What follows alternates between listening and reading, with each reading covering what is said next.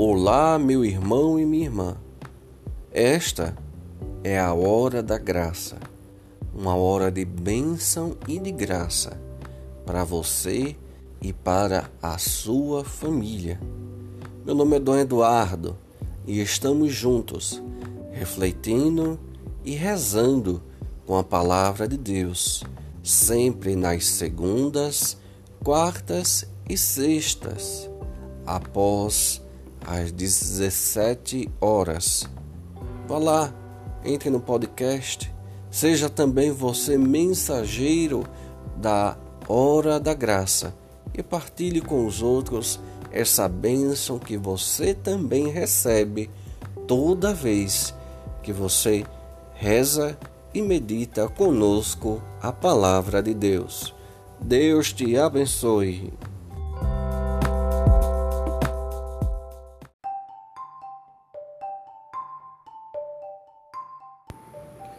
Então vamos lá, meu irmão, minha irmã, vamos continuar ainda refletindo sobre os rins, sobre os rins, o significado dos rins. E mais uma vez vamos pegar aí um outro salmo que fala sobre os rins. Claro e evidente, você vai depois, não é, vai lê-lo e rezá-lo sozinho. Mas vamos ver aí o Salmo 37. Salmo 37, nós vamos começar a partir do versículo 6. São fétidas e purulentas as chagas que a minha loucura me causou. Estou abatido, extremamente encurvado. Todo dia ando cheio de tristeza. Inteiramente inflamado os meus rins não há parte sã em minha carne. Ao extremo enfraquecido e aquebrantado, agitado o coração, lanço gritos lancinantes. Palavra do Senhor. Graças a Deus. É, agora a gente consegue né, entender um pouco mais sobre o significado dos rins e como ele está ligado a nossa é, a nossa interpretação em relação às emoções. Como eu disse, isso era muito comum entre o povo hebreu, né? E falar sobre os rins tinha esse significado. Então, quando os rins estavam doentes, significava que a pessoa ela estava também agitada espiritualmente. Observe só que no início da leitura a pessoa coloca o termo chagas, purulentes, né, questão de pus, e ela vai dizer assim: que a minha loucura me causou.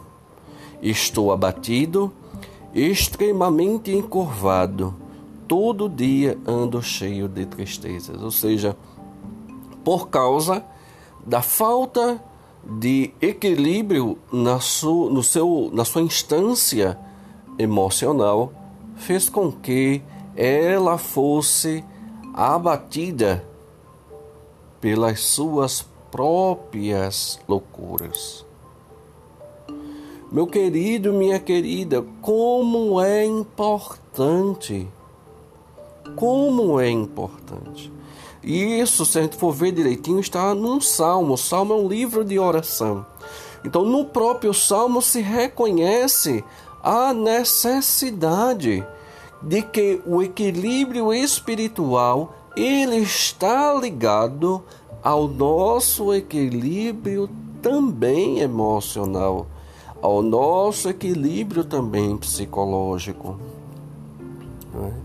E ao entender tudo isso, nós podemos agora também compreender qual é a função que os rins eu disse no podcast passado né, que só quem está passando por um momento de fazer uma hemodiálise sabe o sofrimento e a família que acompanha esse processo, porque é um sofrimento terrível. Na verdade, você vai, você quando você perde, as funções dos rins, aos poucos você vai também se fragilizando.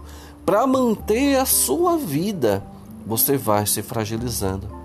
E é obrigado a três, quatro vezes numa semana a passar por um momento né, ligado a uma máquina para poder fazer a purificação do seu sangue, já que os rins, que é o que faz esse processo, ou seja, é aquele que pega todas as, as substâncias corrosivas, tudo aquilo que vai fazer mal ao nosso organismo, é os rins que faz esse processo de filtragem e coloca novamente o sangue é, purificado, retirado as impurezas, volta novamente para circular no nosso organismo. Uma vida emocional equilibrada significa que quando as coisas me atingem, significa que quando os acontecimentos eles não estão de acordo com as minhas convicções, de acordo com aquilo que eu acredito que teria sido melhor. Né? Quantas vezes a gente se prepara para um determinado acontecimento, quantas vezes a gente faz vários planos na nossa vida e de repente tudo vai por água abaixo. Então, o que eu posso fazer com isso? É triste porque tem pessoas que elas têm que jogar a culpa para algo ou para alguém. Ela tem que jogar a culpa, em alguns casos, para si mesma. E em todas essas situações fica claro e evidente que a pessoa não consegue separar o que é a probabilidade de eu ter culpa quais são as probabilidades de outras instâncias, de outras circunstâncias exercerem aquela função sobre mim e como eu vou lidar com isso. Pois é, é, é, eu me lembro que eu estava conversando uma vez numa palestra que eu estava dando e eu mostrei no, no PowerPoint pessoas que facilmente ficam com raiva. E ficam com raiva de tudo, não é? Vamos supor, e muitas vezes sem necessidade. Tá certo, você se preparou para ir para a praia. E de repente começou a chover. Claro, você vai ficar chateado. Mas tem pessoas que vão culpar Deus e o mundo e vão passar o dia todo chateado, vão passar o dia todo atirando farpa nos outros por causa simplesmente de algo que aconteceu que ela não tem poder de controle. Você entende como isso faz com que a liberação de principalmente de, de, de, de hormônios e substâncias no organismo agitam não é? A, a nossa alma. Quando uma pessoa ela arruma motivo para ficar com raiva durante muito tempo, aquilo vai literalmente intoxicando a pessoa. Vai realmente fazendo mal. Vai realmente modificando todo o nosso organismo em prol daquela raiva. Aí começa as dores de estômago, aí começa as azias, aí começa as dores de cabeça, começa a ficar mal e deprime, não é? Tem gente que chora. Nem tudo depende de mim para que saia do meu gosto. E a gente ter uma emoção, uma vida emocional amadurecida, significa que nós temos que nos adaptar a diversas circunstâncias da vida. e que nem tudo está ao meu bel prazer e que nem tudo eu posso mover para que aconteça do jeito que eu acredito que tem que acontecer.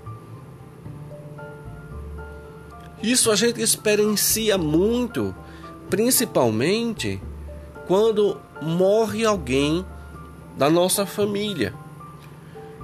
Algumas pessoas culpam a Deus, outras pessoas vão arranjar culpados. Isso eu estou falando aqui, lembre-se, eu estou falando, não estou falando aqui no caso de um assassinato, eu não estou falando aqui no caso de um problema que requeriu, claro e evidente, recursos humanos para que fosse melhor conduzido, né? quando uma máquina que não houve uma manutenção adequada e levou a um acidente X, certo? Mas se nós formos ver direitinho, se nós formos averiguar direitinho, bem, a pessoa morreu. Isso é um, isso é um fato. Nós podemos entrar num estado de depressão. Nós podemos viver toda a nossa vida agora em prol de uma vingança. Ou nós podemos simplesmente aceitar aquela dor, aceitar aquele sofrimento e reconduzi-lo, porque a Bíblia também ela é muito clara. Está lá no livro do Eclesiástico. Nós não podemos nos entregar a uma tristeza profunda por causa da morte de alguém. Lá está dizendo que se hoje foi ele, amanhã é você. E quando ele diz amanhã é você, é por causa das atitudes que você pode vir a tomar a partir daquele acontecimento.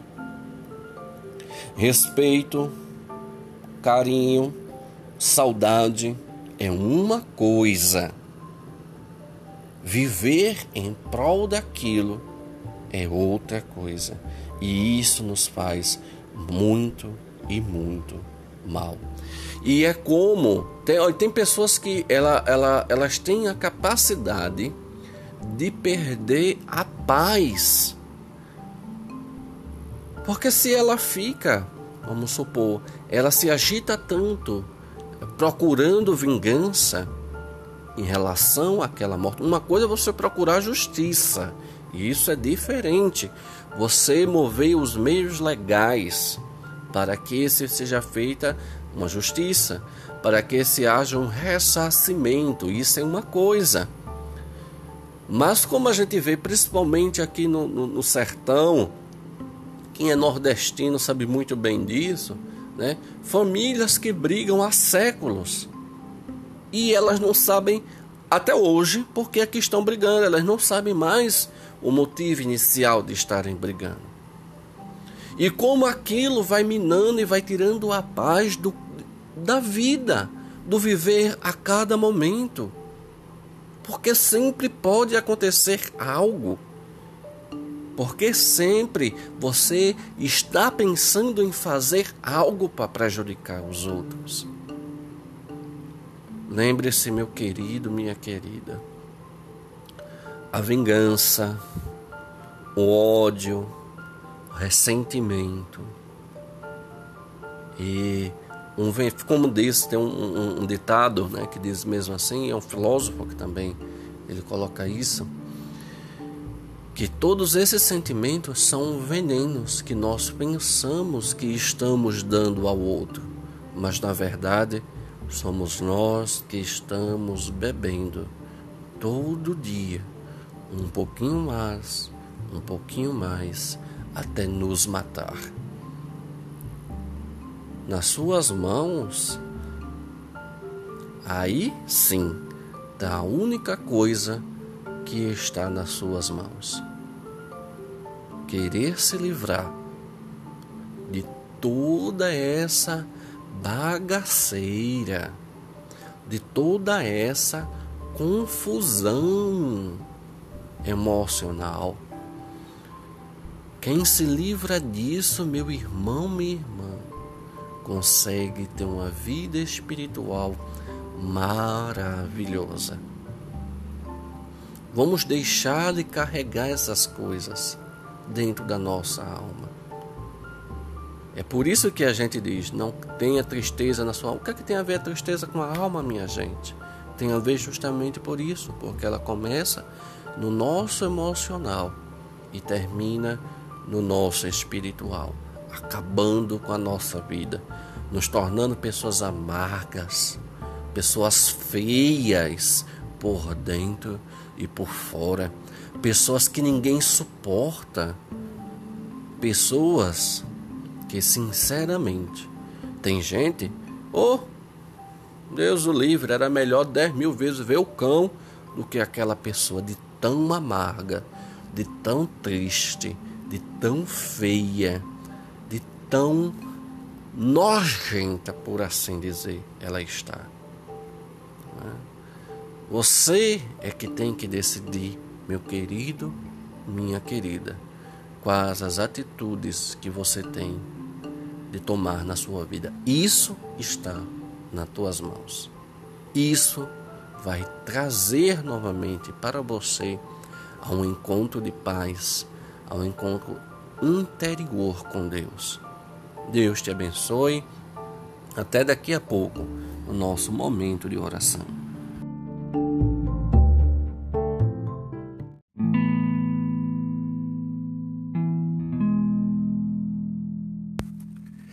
Então vamos nos preparar agora para o nosso momento de oração. Respire fundo. Solte o ar, fechando seus olhos. Mais uma vez, respire fundo. Solte o ar e enquanto eu vou falar agora, você vai continuando respirando fundo e soltando o ar. Respire um o mais fundo que você puder. Talvez algumas pessoas não, não, não saibam, né? mas é, a gente só reconhece a necessidade dos rins quando forma aquelas pedras, na verdade são cristais, né? De substâncias que por falta de água ou seja, pelo fato que a gente bebe pouca água, vai acumulando aquelas partículas e vão formando aqueles cristais, aquelas pedras nos rins. E muito daquelas substâncias, de partículas de cálcio, de ácido úrico e oxalato, elas vão se agrupando, se agrupando, não é? Quanto menos água você toma, mas você tem probabilidade, principalmente na questão dos idosos, tem probabilidade de pegar aí uma bela pedrinha nos rins, né, como a gente chama popularmente. Mas também tem uma, um outro processo, além disso, que é causado por uma bactéria, uma infecção bacteriana que altera o pH da urina e agrega, né? Ele junta magnésio, fosfato e amônia. Também isso faz com que se forme pedras nos rins. E esse esse, esse tipo de infecção bacteriana ele é mais comum entre as mulheres. Ou seja, além da necessidade de tomar água, existe também uma necessidade de cuidados maiores então, na verdade, o que nós vamos fazer aqui agora, neste momento de oração, é simplesmente pedir a Deus a água dele. Que a gente possa tomar sempre desta água. Quanto mais água eu tomo, mais isso faz bem para os meus rins, consequentemente para a minha vida espiritual e para a minha vida emocional. Ter ideia de que nós precisamos de Deus. Ter ideia de que necessitamos da graça de Deus faz com que a gente não crie essas pedras dos rins, essas substâncias, que é tudo aquilo que a gente vai acumulando no decorrer de nossa vida e que lá na frente vai nos fazer muito mal.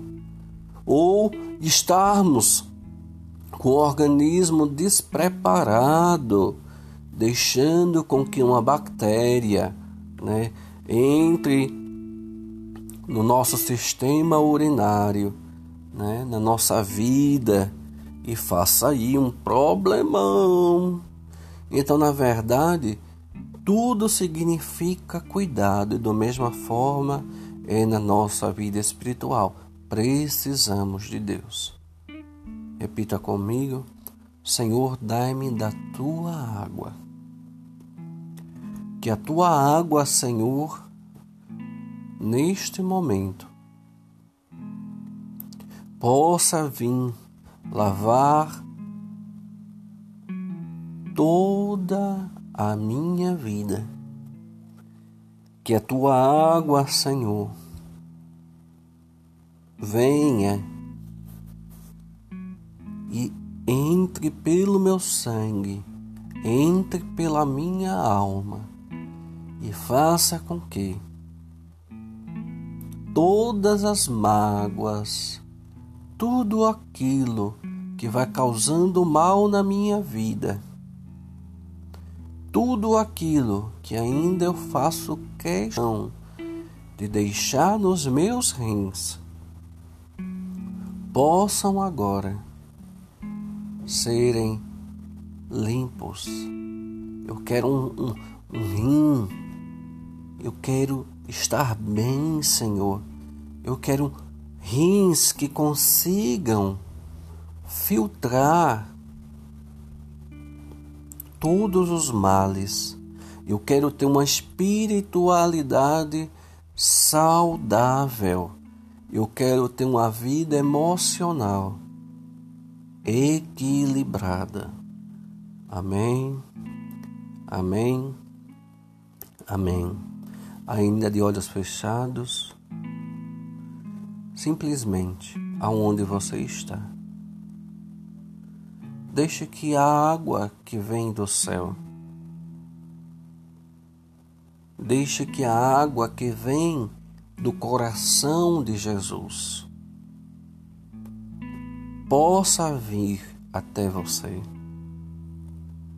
Deus quer te dar um copo da sua água que sai do seu lado aberto, como diz o Evangelho de São João, onde saiu sangue e água, foi do coração de Jesus. Nesse momento de oração, o próprio Jesus, ele te entrega um copo de água que saiu do coração do coração dele você pega este copo de água em suas mãos. Você sente aquela água e você vai tomando aquela água. E aquela água é tão fresquinha, tão boa, e você vai tomando e tomando, e você vai sentindo que aquela água vai lhe fazendo muito bem. Ela vai como se estivesse lavando você ela vai libertando você. E ela vai se misturar com o seu sangue, vai para os seus rins e vai tirar toda a impureza, todas aquelas substâncias que vai causando, que vai acumulando e lá na frente dá um problemão. Sinta essa água de Deus passeando sobre todo o seu corpo e te dando condições de agora em diante, de agora para frente, ter uma vida espiritual e emocional totalmente bela, totalmente feliz e em paz. Uma pedra nos rins, meu irmão, minha irmã, Quem já passou por esta situação sabe como dói. Então deixe que Deus dê todo dia para você essa mesma água que Ele te deu agora. Faça da sua vida de oração realmente uma vida que transborda para todos que estão ao teu redor. E beba todo dia muita água, muita água que sai do coração de Jesus. A cruz sagrada seja minha luz, não seja o dragão meu guia. Retira-te, Satanás. Nunca me aconselhes coisas vãs. É mal o que tu me ofereces. Bebe tu mesmo o teu veneno. Deus te abençoe em nome do Pai, do Filho e do Espírito Santo. Amém. Aí agora vai o conselho, viu, minha gente? Vamos tomar água, muita água, para realmente não termos problema nos rins. E, claro e evidente, tome muita água espiritual, a água que vem do coração de Jesus, para que também você não tenha pedras na sua vida emocional e pedras, consequentemente, na sua vida espiritual. Deus te abençoe.